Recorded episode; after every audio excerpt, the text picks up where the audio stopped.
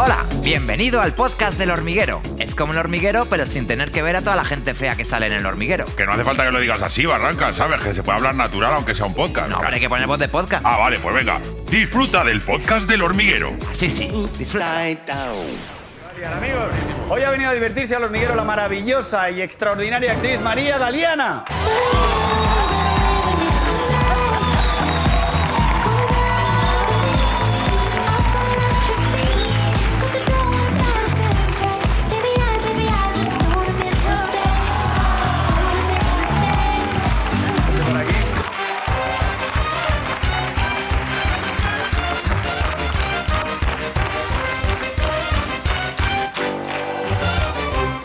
Ay, María. Qué lejos, claro. Eh, la distancia. Ah, claro, es- sí. Ahora está, es que está todo prohibido. Te tengo que entrevistar como muy de lejos. Sí, bueno. no Pero, pasa estoy, pero hay mucha expectación. ¿Sabes una cosa? Hay mucha expectación dentro del equipo Ah, sí. del, del programa por tu visita. Ah, sí. Sí, sí, tienes aquí muchos fans por muchas cosas. Porque tienes 85 años, estás rodando Cuéntame. A la vez estás haciendo la obra de teatro El Abrazo en el Teatro de Bellas Artes de Madrid. Sí. Y todo esto lo alternas con bolos del recital El alma desnuda. Ah, sí. ¿Cómo te has enterado? Vamos a ver. Vamos a ver, María, por favor.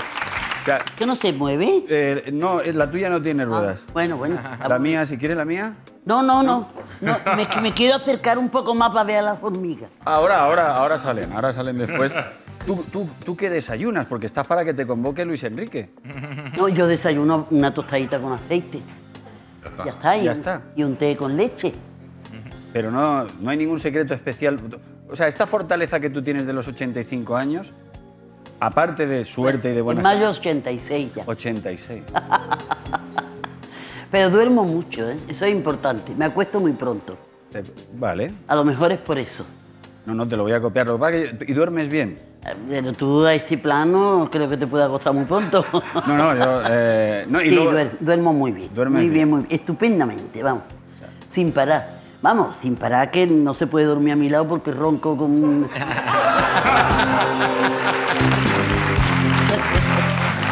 Bueno, pues ya sabemos una cosa. eh, y luego hablaremos de tu energía y de todo lo que estás haciendo con un poco de detalle. Me tengo que ir a publicidad. Una pausa y regresamos con María Gariana. Hasta ahora mismo.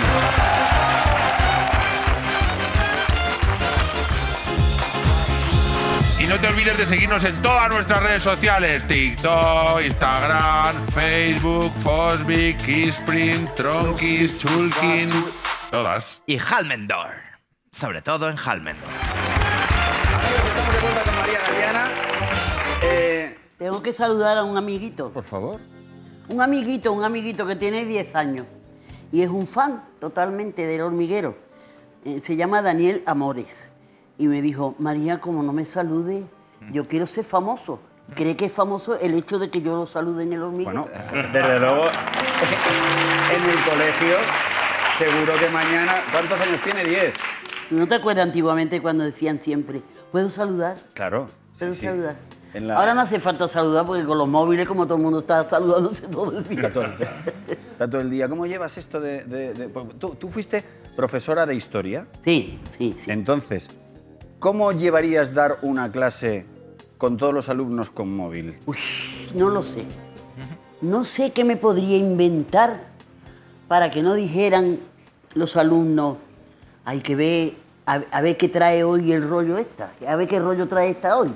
Porque eso es lo que ahora piensan los alumnos. Los alumnos, yo creo que en general están pensando, a ver si nos hace la clase menos aburrida. Sí, ¿tú A crees? ver si es posible que nos distraigamos algo. Es muy difícil, ¿eh? es muy difícil.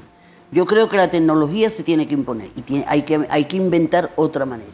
Otra manera. El hecho de hablar ya no, no supone un, un aprendizaje. No es fácil. No es nada fácil. No, no, no. Yo creo que no. Tú- tú- eh, no, no, eh, ha, ha cambiado mucho la gente joven. La tecnología ha cambiado a la gente joven, ¿crees? Sí, por supuesto, por supuesto. Lo de las redes sociales, yo me quedaba asombrada asombrada preguntando, ¿y esta quién es? Y el otro quién es, y me dice, una influencer. Entonces la influencer, pues por, lo visto pone su móvil y dice, me están peinando en la peluquería.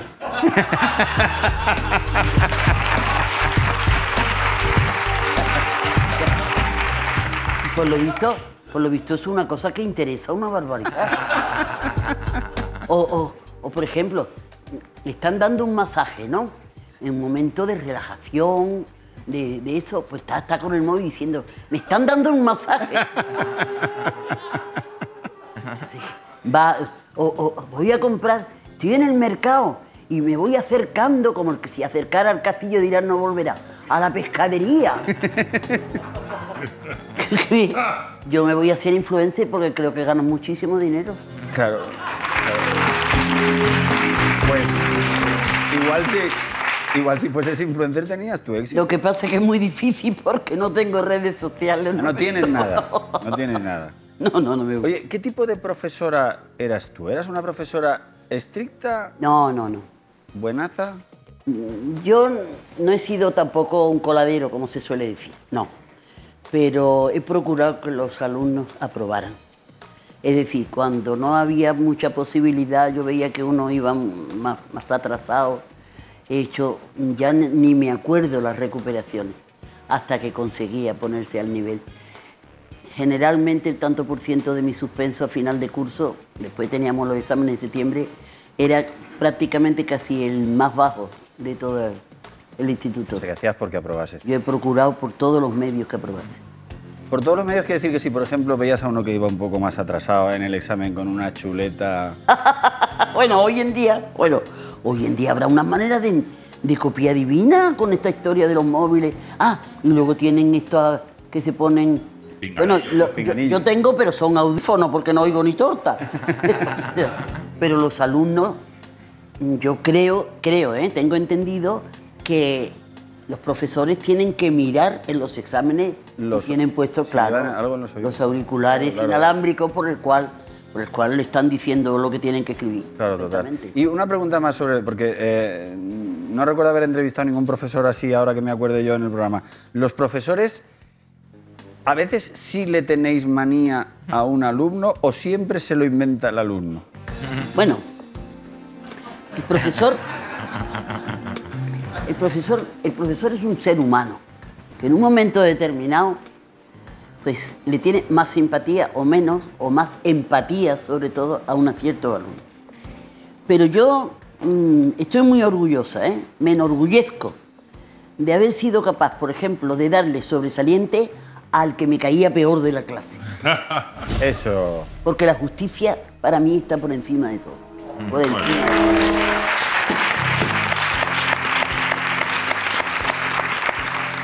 He pasado por encima de mí misma, ¿eh? Muchas veces. Y he dicho, pero qué bien está, qué barbaridad. Con lo hijo de su madre que es. Al final Pero esa, esa es la enseñanza. era, claro, claro, Esa es la es, enseñanza. tu, tu obligación. Bueno, esa sería la justicia general, con todas las personas. Claro. Porque claro, el respeto tiene que estar por delante de todo lo demás, ¿no? Ahora que claro, te tienes que hacer de tripas corazón. Total. Y otras veces he dicho, hay que ver este chiquillo o esta chiquilla, con lo bien que me cae, lo linda que es, lo cariñosa, lo no sé qué. Pero tiene que suspender. No. A ver, también. Al final, ¿de quién te acuerdas más? ¿De los buenos o de los que te amargaron la vida? Bueno, yo me acuerdo de casi todos. Hombre, me acuerdo de algunos más que de otros.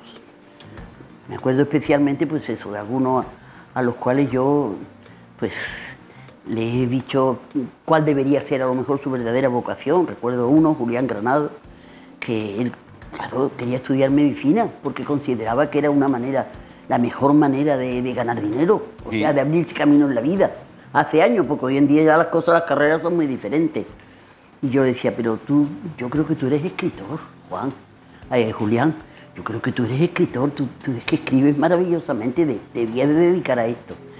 Pasaron los años y un día, después de veintitantos o treinta años que había terminado ya, tendría ya 40 y- o más, y tenía entonces 18 cuando yo le decía eso, en COU me llamó y me dijo, María, me gustaría que me escribieras el prólogo de mi primera novela.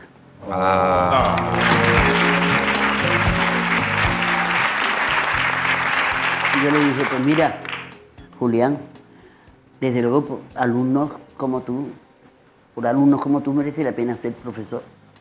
Ya he escrito varias, no la primera, que fue La pavana de Ciber. La he escrito ya. Sigue ejerciendo como médico, por supuesto, en un pueblo cercano a Sevilla, pero realmente es un escritor. Qué bonito. Qué bonito. Eso me gusta mucho. Y qué, y qué importante tu influencia. Porque si no, no, no habría escrito. Eso Y bueno, no sé, no se habría sabe. perdido el arte. No se sabe, no se sabe. Eres una influencer. Es, es una de las hormigas que dice que eres una influencer. La- Oye, antes, estábamos comentando antes que estás haciendo el abrazo en el Teatro Bellas Artes de, de Madrid. Y como no te gusta hacer spoilers, eh, que ya me han avisado, no, no vayas por ahí, que entonces... eh, No, pero vamos. ¿Cómo le abrirías el apetito a la gente? ¿Cuál es la reflexión más importante que hay en la obra de teatro que estás haciendo?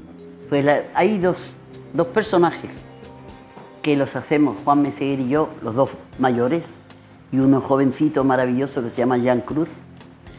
Hay dos personajes que, bueno, mm, la reflexión sería, ¿merece la pena elegir un camino pensando en uno mismo nada más? Eso sería la reflexión que yo le haría al personaje de Juan Mesé. ¿Merece la pena elegir la seguridad, el dinero, una buena casa, los bienes materiales exclusivamente y renunciar a un verdadero amor? Ahí lo dejo. Y el personaje que yo hago, Rosa, bueno, es la que ha sido, digamos, abandonada, porque se ha terminado con ese antiguo amante su historia, pero a pesar de ser una mujer libre, es una mujer muy poco generosa, que también reacciona hipócritamente ante la posibilidad de dar. Y eso es muy interesante, muy interesante. Qué bien lo has explicado, sin contar nada de la obra. Ah. Pero qué. qué buena profesora. Qué didáctico y cómo has abierto el apetito. La directora, ¿sabes? Me ha dicho la Se directora. trata de intrigar, ¿no? Claro, no, intrigarnos has intrigado. Y eh, me, me contó la directora, Magui Mira, que tú no necesitas, que tú para salir al escenario no tienes ningún ritual, que no necesitas concentrarte, que tú coges y sales y ya está. que me gusta mucho. Me gusta mucho el escenario. Y me gusta mucho estar con la gente. Yo, por ejemplo, yo me pongo nerviosa por toda esa patrulla que hay aquí. Yo estoy a gusto. No tanto en un plato de televisión, que es muchísimo más, digamos, coercitivo, por tanta cámara y tanto foco y tanto eso. Pero yo cuando salgo del escenario, o sea, estoy fuera del escenario y digo, joder, hay que ver qué rollazo que tengo que hacer la función. Siempre me acuerdo de Rosa María Sardá, que en paz descanse, que era una persona tan maravillosa y tan graciosa. Y le preguntaban, ¿tú qué piensas cuando vas al teatro? Dice, que voy a llegar y me van a decir, se ha suspendido la función. Es que da... Es que da una pereza, da una pereza ¿Cuántas, re- ¿Cuántas funciones haces a la semana? Seis. Ala. Ya, ala. Más cuéntame, más lo otro, lo del alma. No, porque hacemos miércoles, jueves, viernes. Sí. Y el sábado hacemos dos. Pero dos es mucho. ¿O no? Pues mira, se llevan muy bien. Y te voy a decir por qué. La primera, porque es a las 6 de la tarde. Y estás un poquito como diciendo, bueno, venga, vamos, vamos allá. Te entona, te tomas un café y tal y cual. Y no sale mal. Pero la segunda, como has hecho la primera, estás entrenadísima. Y la segunda sale bordada. Claro. Estupenda. Ahora lo acabo, pero, pero, pero entre la primera y la segunda ni cenas, ni dejas de cenar, ni Mm, Bueno, haces, ni la dejas- primera, no, duramos, dura una hora, hora y pico, pero muy poquito. Ajá. O sea, a las seis empieza y puede terminar a las siete, siete y diez, una cosa así. Una, una obra corta, pero muy intensa, esa es la verdad. Y la otra la hacemos a las ocho y media. O sea, que entre medios charlamos, a lo mejor nos tomamos el café que no nos hemos tomado antes. Bueno, mm, se pasa bien, se pasa bien. Y luego estás haciendo lo del alma, lo del recital de lo del alma desnuda, que esto eh, Bueno, lo haces de vez en cuando. el alma desnuda, el alma desnuda lo entremeto cuando no tengo teatro ni serie. Me dejas loco con. Es decir, vamos a ver, el teatro eh, ahora mismo es mi contrato principal, quiero decir que es con el que tengo que cumplir primeramente, porque la serie acabo de terminar ahora ya la temporada. Y por supuesto cuando empiece la serie también será mm, lo primero. Habéis eh, terminado la temporada de Cuéntame. Sí. Ajá. Eh, que vais sé. a llegar a la pandemia. Igual te vacunan antes. Bueno, a la pandemia En Cuéntame. Pues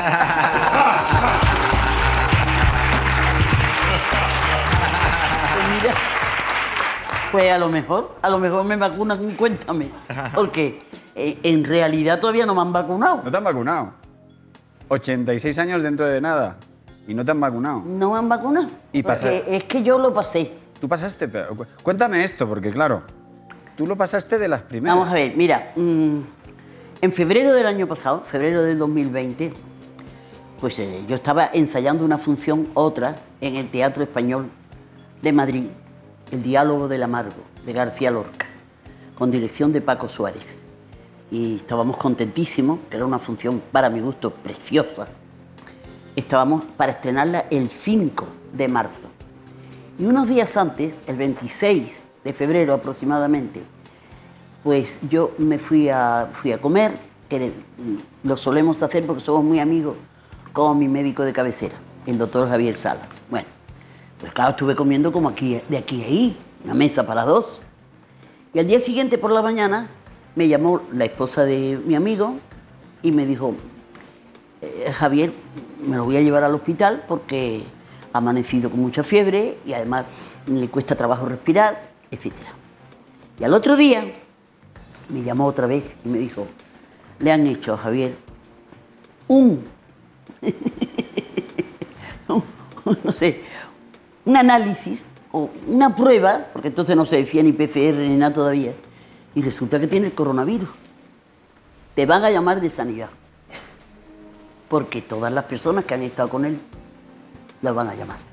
Por lo visto, no sé cómo lo había cogido él, pero por supuesto, como médico de cabecera, ocultaba y tomaba la atención, de pero que no, era, claro. que no es un médico de lo de estar en la mesa y decir qué le pasa a usted y, y mirar para abajo y poner la receta. ¿eh? No, te- un reconocimiento.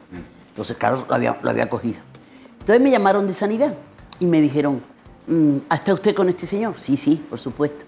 Bueno, pues tiene usted que tomarse la temperatura por la mañana y por la noche. Y si nota usted algún síntoma de que le sube la temperatura, o de que no puede usted respirar, o de que tiene mareos, o no sé qué, o no sé cuánto, no sé cuántas cosas me dijeron, llámenos que le haremos una prueba. Y entonces yo pensé, digo, pues va a haber que morirse. Porque Eh, a ver, a lo mejor me ha tocado. Yo qué sé. ¿no tuviste miedo? Pues no, mira, no. ¿No? Porque ya a esta edad se tiene un poco miedo, porque uno dice, total, cuatro o cinco años que me quedan, que más me da. Ya veremos. ¿No te da miedo ya nada? No, mm, un amigo mío, un amigo mío decía, a mí no me da ningún miedo morirme, pero estoy seguro que cuando me muera voy a dar espectáculo. Bueno amigos, esta mujer maravillosa es María Galeana. Y te voy a presentar a las estrellas del programa ahora sí, que son Trancas y Barrancas. María, qué ilusión. Oye, queremos aprovechar que estás aquí para hacer una labor social al país. Sí. Como sabrás, muchos actores españoles se han quedado en el paro, sobre todo por el cierre de la hostelería, que claro, como Sí, ha sido trabajan un todos faena. de camareros, pues claro, ahora Entonces- mismo hay mucho paro. en Pero el- qué idiota eres. ¡Ah! y Hombre, qué manera hay de mucho. empezar mal Hay la mucho. sección. Todos los actores Con empiezan lo así. poco que te costaba haberla empezado normal. Toda la Semana Santa para empezar así la sección. Pero es la verdad, Pablo, yo, los tengo, yo actores. tengo un hijo que es de la hostelería, Claro. o sea que... ¿Ves? Y es actor. ¿Ves? Y lo están pasando crudo, ¿eh? No, no, muy chungo, muy Claro, chungo. queremos apoyarlos. Bueno. Bueno, y queremos apoyar a los actores, entonces quiero, queremos que aconsejes a las nuevas generaciones de actores para que triunfen en este complicado mundo con una sección que hemos llamado. Los valiosos consejos de María Galeana para jóvenes actores. Así es, todos los actores de España están ahora mismo mirando y tomando nota de tus consejos. Te pedimos Oye, máxima ¿y- y sinceridad. ¿Por qué tienen una un diente y la otra dos? Bueno, porque somos distintos. Claro, no somos la misma Claro, persona. es que no, no somos hermanos. Ahora la gente está muy equivocada. Sí, no somos hermanos. Somos solo colegas, compañeros No, de que, sitio. aquel tiene más boca que este también. Sí, eso es verdad. Pero bueno, cada uno va haciendo lo que puede. Es que también La verdad es que tienes una boca barranca. Eh, sí, no, no hemos querido decirte nada en todo este tiempo, pero tienes una boca. ¿Dónde te has operado? Ya la- Es el doble de una boca. ¿Tú te acuerdas, ¿tú te acuerdas del, del que decía No, Ah, Pues a mí Es que te has pasado con el Botox. Claro. Mira, si es- pero arrugas no tengo ni una, ¿eh? Me queda igual. Bueno, vamos al lío, vamos al lío. Vamos al lío. Sí, vamos a hacerte preguntas, ¿vale? Para ayudar a los, a los nuevos actores con tu experiencia. Vale, Venga, primera pregunta. Por ejemplo, cuando tienes una escena con comida delante, ¿es mejor comer de verdad para aportar realismo o no comer nada y así no haces jaleo con el Bueno, racor, no, no, tocas lo, todo? lo mejor es mm, buscar algún truco, ¿sabes? Sí. Porque yo cuando tengo comi- comida delante, Sí. como la comida generalmente está... Está ya un poco ¿no? Si la comida de la serie no Entonces, está muy, muy buena. disimuladamente, muy disimuladamente, pongo pedacitos pequeños de pan. Ah. Y hago así y me como lo que parece que me estoy comiendo del guiso, pero es pan. Lo que Ah. Amiga. pero no se lo digáis a nadie. No, no, No, no, buen truco, buenísimo. No, consejillo rebañar. Vale, Bien, perfecto. muy buen truco, ¿eh? Buen- muy buen truco. Siguiente pregunta, vamos a ver. Por ejemplo, eh, ¿qué consejo le das a alguien que tiene que hacer una obra de teatro con alguien que le cae mal? O sea, imagínate. que no lo oigo. Sí, si tú tienes que hacer una obra de teatro y el otro te cae mal. O alguien. Oh. Oh. Y encima, y a lo mejor tienes que ir de gira y todo. ¿Hay algún Pues, consejo? o- bueno, es como si tiene halitosis, un horror. Oh, ¡Ah! Un horror. Es muy difícil, es muy, muy difícil. He tenido mucha suerte, fíjate.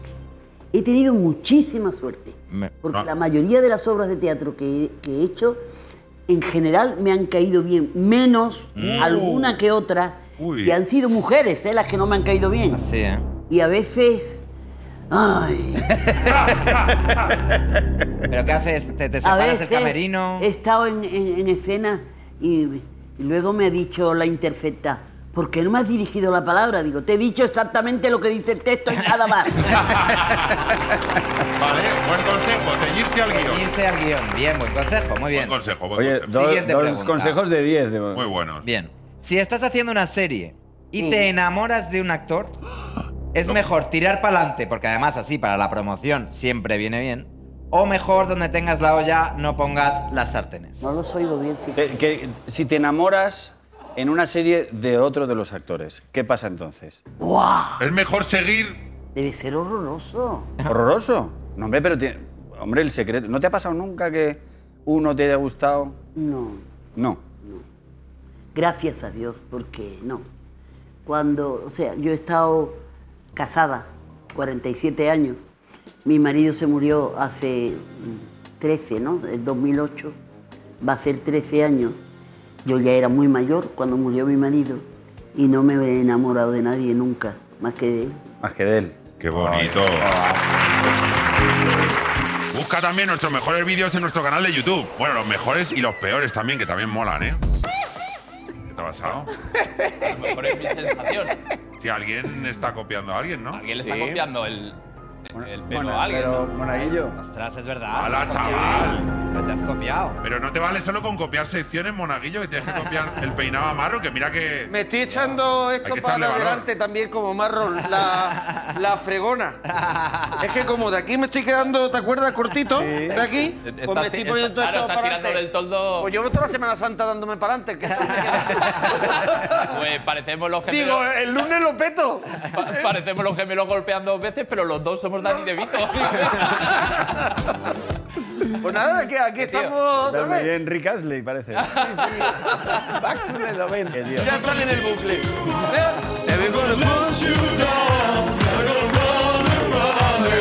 Es verdad que tenía esta y otra que es igual. Sí. Agua en el mes. Como dando vuelta a una piscina. y con una gabardina que daba siempre la sensación de que estaba en pelotas debajo. ¿sí? Que luego hizo farmacia de guardia. Ay, qué idiota eres. ¿Tú sabes que vino Rick Astley? Vino Rick vino. Astley. Sí. Vino al Con hormiguero la de gabardina, vino con la Con la gabardina. gabardina. Sí. Vino a darlo todo. Y entonces yo le dije, ostras, podríamos hacer una versión acústica con la guitarrita. Y me equivoqué en todos los acordes. Un desastre. Me miraba a Astley como diciendo, Él "Le se, la, odio". él se la sabía bien, ¿no? Como diciendo, si son tres acordes. Do fasol, do fasol.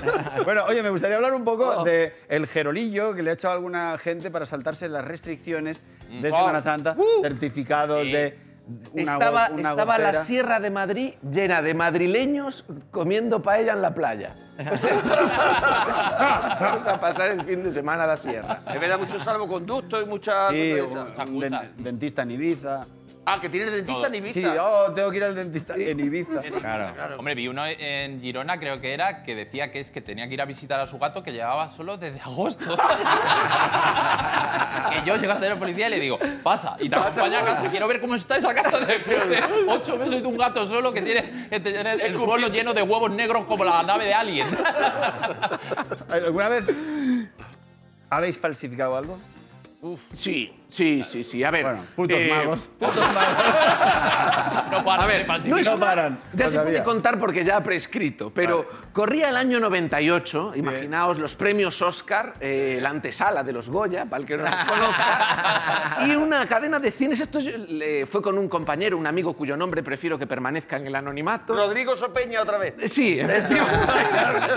Entonces, una cadena de cines organizaba un- una quiniela de los Oscar. Y si tú eras capaz de responder cuáles habían sido los ganadores, o sea, predecirlo, ganabas un año de cine gratis. Y nos engolosinamos muchísimo y dijimos, ¿pero cómo lo podemos hacer? Son 3.000 posibilidades las que había. Y dijo Rodrigo, genial, dijo, ¿por qué no cogemos boletos de todos y rellenamos todas las Y posibilidades? hay que estar loco, y hay que tener, ya te tiene que ves. sonar poco el móvil para coger cuántos boletos. No, eran realmente al final lo descartamos y fueron como 100 opciones nada más las que había que hacer. Ah, bueno, Tiene cero opciones. opciones, porque no sois locos, claro. Claro, es verdad, si no era una locura. Rellenamos las 100 Hay que decir que opciones. tu amigo, del que no vamos a hablar esta noche, que es, Rodrigo- que es también amigo mío, Rodrigo Sopeña, tiene en su casa las películas que ha visto con la puntuación que él les ¿Qué da. le da? Sí, sí, sí. sí. O sea, de un 6. aterriza como puedas, un 6. El, el otro día, como ves siempre el hormiguero, el otro día cuando yo estuve hablando cuando el botón en Monaguillo, que estuve con Elton John y eso, a continuación me mandó un WhatsApp con, el, con un disco de Elton John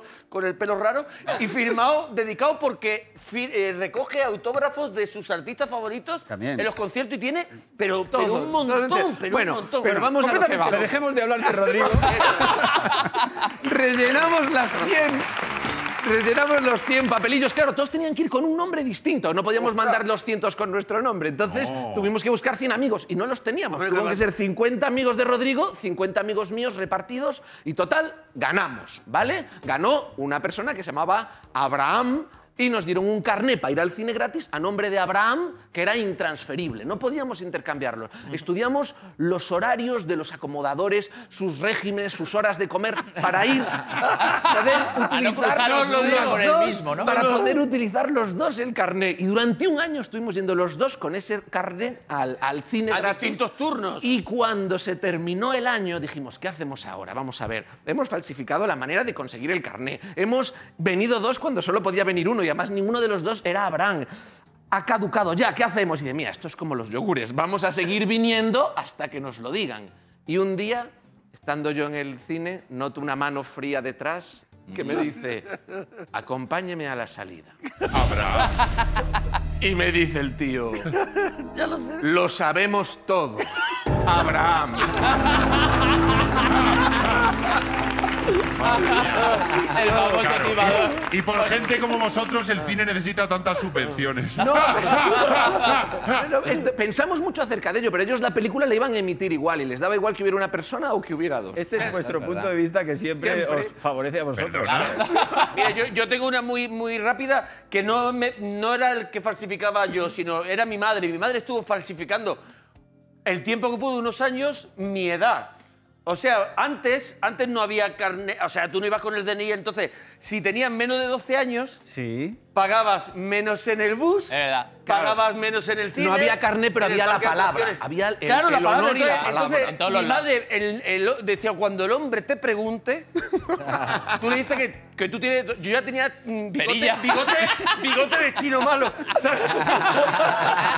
A mí me apretaba mi madre y decía, ¿cuántos años tienes, niño? El del autobús, ¿y cuántos años tienes? Le digo, 12, que yo ya empezaba a tener la voz del doblador de Morgan Freeman. Hasta, hasta que creo que en los 14 por ahí ya no pudimos. Ya no colaba. No, pu- no pudo aguantar. Te dijo, lo sabemos mientes. todo, Abraham. Ahora mientes, ahora mientes al revés para que te vacunen. ¿Cuántos añitos tienes? 85. 85.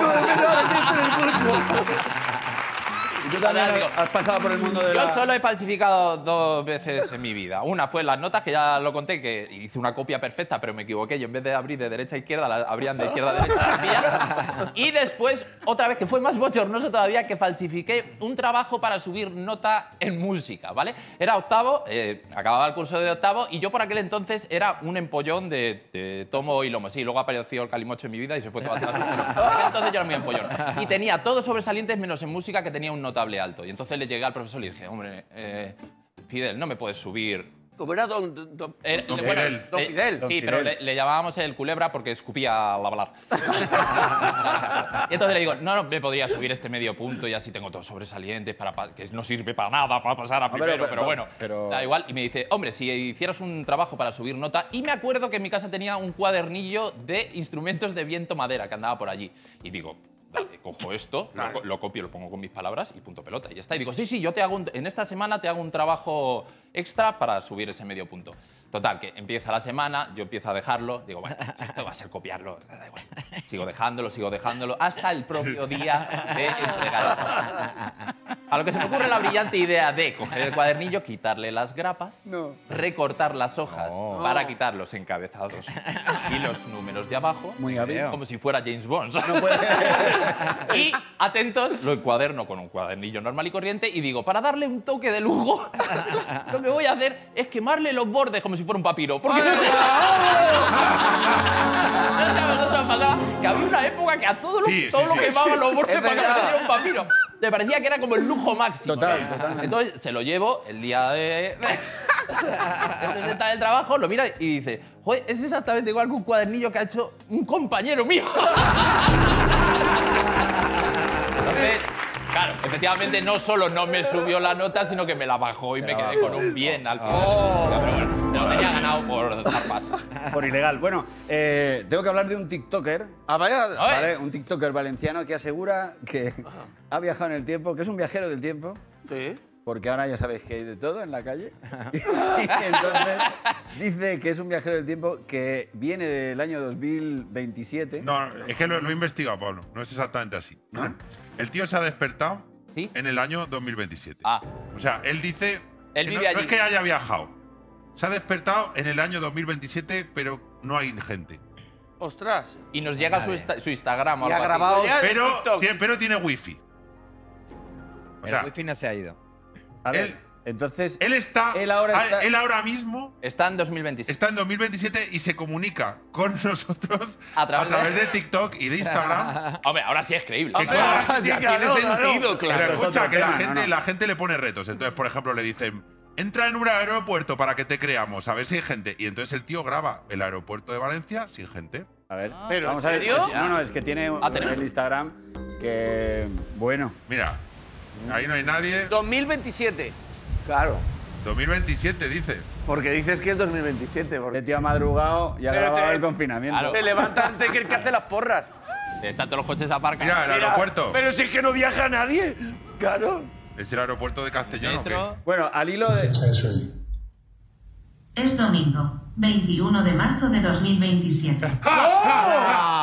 Eso se puede, Esa eso prueba se- es se- irrefutable, porque eso- prue- prueba ya. No se puede falsificar eso. No, es Eso- imposible. Eso no se puede falsificar, Abraham. Oye, poca broma que está atrapado. Ay, la que te va a Si caer. Abraham. pudieseis. eh, lo- esta, esta pregunta antes era más interesante que ahora, ¿eh? Si pudieseis viajar en el tiempo, ¿iríais al futuro o al pasado? Porque, claro, que al futuro no, no hay no, huevos. es que claro, es que ahora el futuro no, apetece. claro, Yo iría al futuro uno. solo para saber si, no voy, si voy a morir en el desafío. Solo iría al futuro para saber eso. Yo iría al pasado. Yo iría al pasado, pero yo iría al pasado a, a hacer cosas buenas. Ok. Yo creo que si vas al pasado, tienes que intentar arreglar cosas que, que- que han ido mal. Por ejemplo. me iría pues a Kennedy. Y le diría, Kennedy, mm, ¿descapotable hoy no? Cógete coupé que ha dicho Brasero que se va a estropear el día. Por ejemplo, por ejemplo iría, iría, iría a Chernóbil, llegaría allí y diría, "Mm, esas juntas, ahí hay que sí, hay hecho silicona. Eso, La mampostería no hay está que- bien Hay que puesta. precintar bien. Iría, iría como... a- Arreglando el mira, iría, por ejemplo, al aeropuerto antes de que saliera el, el- el avión de Viven Sí. Y le diría, a mí desayuno fuerte. Tomaba montaditos. Y le dejaría una bolsa de montaditos. Claro. Muy bien, claro. ¿No? Yo iría, mira, yo iría a. Yo iría a los padres de Macaulay Culkin y les diría, mira, cuando el niño termine la película, que se centre en los estudios. Eso es magisterio, eso es. claro. O a Michelle Pfeiffer, a Michelle Pfeiffer y decirle, Gris 2 no es necesaria, podemos pasar sin ella. Sin ir más lejos, nos podíamos ir a pasado muy cercano, hace una semana, al canal de Suez. Eso ¿eh? es. Y te pones de gorrilla y le vas indicando por el retrovisor al señor ese para que no aparque mal. Hay un montón, hay un montón de cosas. Hay un montón de cosas. Ir, al de la Gu- a ir- ir al pasado de la Google ¿A qué, Glass. Eh, eh, ¿Te acuerdas de la Google ese Glass? vino aquí. Para decirle que eso no cuaja, eso no va a cuajar, que no se ve nada, que, no, no va a te cuajar. Yo me iría al que vino- 2011. Vinieron, a- vinieron aquí y como tú Y, efectivamente. ¿Y qué se A ver, estábamos todos sobreactuando. Uy, la Google, no. la Google. Están en ello, ¿vale? Iba, iba muy mal. Confiad, confiad. Era muy malo. Yo vendría aquí al hormiguero en el 2011 y ¿A te qué? diría a ti, Pablo, ¿de verdad quieres hacer toda la temporada con ese flequillo? Es verdad, cuando, cuando te dejaste. El pelo de Alf. el pelo de Al. Claro. Desconozco. Pero si hay muchísimos vídeos. Sí, sí, no, no, pero. dice que digo- desconoce la razón, ¿no? no, no, no sé por qué de Yo lo repente. echo de menos, ¿eh? ¿Por qué de repente me empecé a dejar el pelo largo? Era como un tupé que iba como Sí, por- pero eh, Se me, movía. dicen, me dicen en maquillaje que es que era yo, que lo pedía yo. Entonces, Más yo- tupe. A ver, yo tengo también eh, oído que eras tú el que lo pedías. Sí, sí. Incluso que dabas instrucciones de, de que lo dejasen en el aire, pero no se sabe Que tuviera más vuelo. la ausencia de criterio. Pero bueno, dejemos este tema. Visera. Y Maravilloso. quiero hablar de, de un... Es que es una historia muy bonita. Un perro callejero Ajá. ha, ha intentado hasta en cinco ocasiones robar un unicornio de peluche Ajá. en una tienda de Carolina del Norte. Hoy nos hemos ido lejos a por las noticias. que son las buenas de Que son verdad. las buenas. Los dueños llamaron al refugio de animales y entonces la voluntaria le ha comprado el peluche. Ah. Y el perro ahora no se separa, Separa del de él. peluche. Tenemos Oh, fotos. a El ver. perro Ay, qué bonito. que siempre está con el perro. ¿Podemos decir que se ha enamorado del peluche? Claro. Lo ha elegido con Ese- ese pinchito, pe- ¿eh? Ese peluche. A ver, yo llamo. no quiero romper este momento mágico, pero todos sabemos lo que hace ese perro con ese. Desde mi larga experiencia con perros, que Yo es igual, muy yo te- larga, yo no he visto a un perro que se encapriche de una cosa y no quiera chiscarse. No existe. Aparte, ese peluche en Yo- concreto tiene doble función. Mi hija tenía. que tiene, Si algún día te tiene encuentras cuernos, sí. el cuerno quemado, pues. Claro, claro. Igual le ha visto mucho atractivo. No, yo estoy viendo que el, el- el unicornio se está poniendo morado ya. Poco a poco el colorcillo está... Peluches morados, ¿eh? ¿O es lo que estáis ahora...? Así Bueno, que... claro, claro, es que estamos aquí con peluche más. ¿Alguna vez eh, le habéis dado la brasa a alguien para que os regale algo?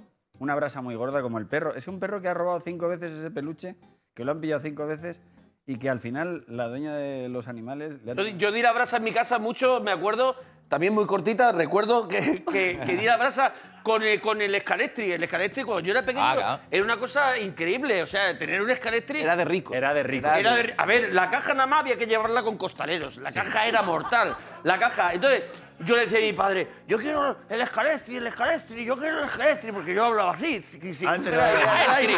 Yo quiero el escalestri. Omitía quiero el las escalestri, vocales. Quiero, quiero el escalestri. Madre mía, entonces, qué, qué llegó un- agotamiento, ¿eh? No me, y era todo. extraña "¿Qué era los guantazos de Entonces tu llegó un- padre. un- me- Era el escalestri. Entonces llega un cumpleaños mío y me trae mi padre el escalestri ¿Eh? no estaba escrito igual que en la televisión. Ah, Ahí va. Ya sé cuál era, ya sé cuál era. Me sí. trajo la marca blanca del ay. No, no. escalestri. Claro, yo ¿Qué, dije, qué claro. for- qué forma de circuito tenía? No, no, entonces, Ocho o yo- cero, yo había vi- dos No, no, tenía, opciones. tenía un montón de, de arcos así, un montón de restas y un montón de cables. Y los coches no eran los de la tele. Los coches eran como, ¿sabes? El Nissan pajero. ¿Sabes lo que te quiero decir? Que mm, no era el que cuajaba. Ya, ya. Entonces, cuando, cuando tenía todo allí de eso, dice mi padre, pues mi padre ya sabe el carácter que tenía, dice mi padre, y ahora montalo. No querías escalestri, montalo. ¿Te acuerdas del hilo musical que tú contaste, que montaste en tu Sí, casa? claro, claro. El mismo día quemé todo el circuito del Escalestri marca blanca. Yo nunca le di a la rueda esa, al, al puño, y andó el coche. Nunca. Hizo así solamente. solamente. El mío solo hizo. Y, y te digo una cosa: no se fue la, la luz de la, de la casa, pero la tele Hacía como. Pa- Y era la casa de Portestay. ¿Sabes lo que te digo? La casa de Portestay. Era así. Y ahí me quedé con esqueleto y falso. Madre mía, qué pena. Barbaridad. Yo. Creía que era más corta, ¿eh? Nos has dejado en vacío. Eh, yo di muchísimo la brasa por conseguir un, eh, un hámster. Estaba obsesionado, quería un hámster a toda costa, todas las horas quiero un hámster, quiero un hámster. muy ricos. Y le decía a mi familia, vamos al zoo que- para poder ver los hámsters, mi animal favorito. Hasta que me compraron el hámster y entonces le hice la vida imposible al hámster. Oh. Sí. Llama- me pidió una época muy mala, se llamaba Cebolla. Porque era gordo como una, Y lo hacías llorar. una cebolla y es el único hámster que yo he visto que era capaz de abrir la puerta de la jaula no para escaparse, sino para meterse. Os lo digo en serio. O sea, tú le dejabas fuera y hacía... "¿Eh?". y volcaba para adentro porque no quería ni verme. Mi obsesión era a ver cuántas pipas conseguía entrarle en la boca. Como no- tú le metías las pipas no, así. no, es que no tienen freno, no tienes que hacer absolutamente nada, solo tienes que ofrecer. Entonces siguen cogiendo, siguen cogiendo, siguen cogiendo, y hasta que no veía los frutos secos desde fuera, que podía diferenciar de Kiko, pipa, Kiko. No paraba, el pobre animal acabó harto de mí, claro. Pero lo conseguí, ¿eh? Yo me empeñé con unas Reebok Pump. ¿Cuáles son las.? Ah, las que se Ah, sí, hombre. La Claro, para, Reebok la- es- eh, para que la gente que no lo sepa, eran unas zapatillas de hacer deporte inflables. Tenían una especie de pelotilla aquí de ping Sí, pong. en la le- hacías en la chu, chu, lengüeta. chu, chu. Ahora parece una estupidez, pero en aquella época también lo parecía. A mí no me han vacunado, no soy tan mayor y yo no conozco la Ribupam. Eh, macho, era muy A famoso. ver, ¿en qué a yo no Málaga. Yo llegaron? conozco las J. Hyber que, que molaban mucho, que luego se convirtieron en las que llevan los de mantenimiento. La gota era de jornada laboral. Entonces, Entonces, no, me- no hubo Reebok Pump, pero yo lo escribí en la carta a los Reyes, quiero Reebok Pump, y me trajeron un chándal de tactel, porque ya que proponía ideas de hacer deporte, un chándal de esos de tactel, de, qué como de, material. de los Es que se te enganchan las uñitas, de esos de sintéticos, asqueroso, que de hecho, que tú echabas a correr y generabas una cantidad de electricidad estática Sí. que tocabas a un niño y lo electrocutabas. O sea, te matabas a un carnero de una caricia, te quedaba el pelo todo erizado para arriba y ahí en, en- Yo he visto a niños tirarse por toboganes con chándal de tactel y arder como estrellas fugaces. pues yo tuve, fíjate, eh, ¿Y tú nunca te has empeñado con ah, nada? yo sí, yo tenía ocho años y entonces en la feria de mi pueblo estaba Hombre, que hombre, era, que era el sitio bueno. La, feria de mi pueblo era una cosa acojonante porque. Pásame la bota. sí, antes daba todo igual. La gente eh, en los, Dale bala- niño en los balancines iban niños de 5 años. Iba y, y salían volando y los cogía el de los tickets, lo cogía así el niño y lo volvía a dejar. Era una cosa tremenda. Pues yo me empeñé en. Yo vi una guitarra y dije, yo quiero tocar la guitarra. Con 8 años. Yo quiero tocar la guitarra. La guitarra valía 1.800 pesetas. Entonces mi padre. 1800 pesetas que son. Eh, pues ahora es que al cambio no 15 es igual. euros. Sí, pero no- Sí, en pero en aquel aquel momento era, era- era- pasta. Y mi padre me dijo, Pablito, esto es muy caro, hay que olvidarlo. Si quieres te compro una armónica. y yo dije, Lo arreglaba todo igual, macho. yo, no, yo quiero la guitarra, quiero la guitarra y no, no paraba de hablar y yo quiero la guitarra. Sí, todo el rato, porque un niño cuando se pone pesado al final gana. y entonces nadie me hacía caso. Y yo iba todas las tardes al feriante y yo le decía, ¿me da usted la guitarra? ¿Me da usted la guitarra? Y el, feriante, niño, no te puedo dar la guitarra. Claro, la doy Y- con dinero. Pero aquí es donde viene la cosa rara. Un, niño de 8 años. Me fui, me dio, no me acuerdo lo que valía un algodón de azúcar, me compré el algodón de azúcar y se lo regalé al feriante. Ay, Ah. invirtiendo Y dije, ¿eh? ¡Qué trapis! tenga usted el Porque tenía que de hacer. azúcar". Porque estaba. Me rebaja la guitarra y el un- feriante eres dijo... un emprendedor, y el Pablo. un emprendedor. el feriante dijo que vengan tus padres. Y le vendió la guitarra por, en vez de por 1.800, me parece que por 1.200. Ya Te lo sí, trabajaste. ha acabado la guitarra cerca de mi vida. Te lo curraste. Con esta bonita historia lo sabemos todo abrazado. No fiéis de los niños, ha quedado claro. Volvemos mañana con Dulceida. Chao, hasta luego. Los niños. Ya ha terminado el podcast del hormiguero. Ahora ya tienes que volver a escuchar a tu familia. Lo sentimos. Oh.